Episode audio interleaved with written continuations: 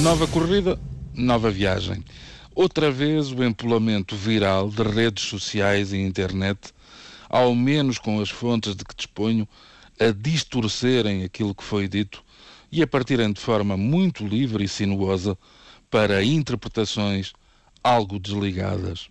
Se os bloggers não se cansaram de malhar no banqueiro Fernando se chegaram ao ponto de insinuar uma grande conspiração que ligasse em tenebrosa teia o homem forte do BPI à presidente do Banco Alimentar contra a Fome e a outras personalidades de exposição pública, se reinventaram o que ele disse, e já não falo do contexto chutado para canto ao menor sinal de conveniência, sobre a austeridade em Portugal no desenvolvimento de um infelicíssimo, mas já antigo, ai, aguenta, aguenta, de há uns meses, está chegado o momento de irmos à fonte.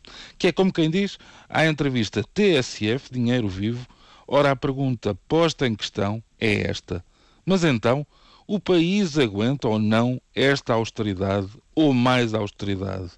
Atente-se na resposta de Fernando Ulrich, fielmente reproduzida na edição online do Diário de Notícias. Acho que essa pergunta não tem sentido. Naquela ocasião respondi porque alguém antes de mim fez essa pergunta e fazia sentido naquele debate. O que é que essa pergunta quer dizer? Basta andar na rua para verificar que há pessoas que vivem muito pior do que você ou do que eu e aguentam. Portanto, se essas pessoas aguentam, você também aguentaria e eu também. Não percebo qual é o sentido dessa pergunta. Fim de citação. Acresce que na resposta imediatamente anterior, Ulrich já tinha começado a abordar a questão. Dizendo isto, nunca defendi níveis de austeridade mais ou menos elevados. Não era nem é esse o ponto. O que pretendi chamar a atenção é que o nível de austeridade em todos os países depende do comportamento da economia.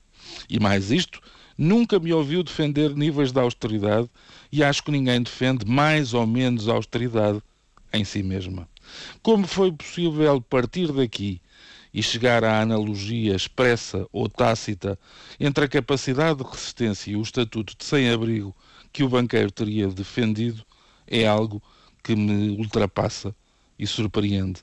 Deixo claro o seguinte: todo o apreço pessoal e profissional que mantenho por Isabel Johnny, para referir um nome já falado hoje, não é extensivo a Fernando Ulrich, que será, ao que me dizem, um ótimo gestor e um pensador convicto, além de mérito próprio ou de mérito alheio, ser entre os seus congêneres conhecido como aquele que não se esconde. Isso não invalida que em debates e intervenções já o tenha ouvido pisar o risco e já tenha percebido que também ele alimenta uma cruzada ideológica com a qual não concordo. Não está sozinho, como é sabido. Mas não só não é crime defender o que ele apoia, como no caso que me interessa, este viral, a palavra vem de vírus, o que talvez nos devesse obrigar a parar e a pensar, este viral caso popularizado como o caso dos sem-abrigo, a não haver mais dados ou elementos contraditórios, Ulrich não merecia as sentenças que lhe foram generosamente atribuídas por quem confunde factos com fatos. Mesmo os que têm cadastro, passa a expressão, não podem ser condenados uma e outra vez apenas em função disso. Até porque as injustiças geram desconfianças.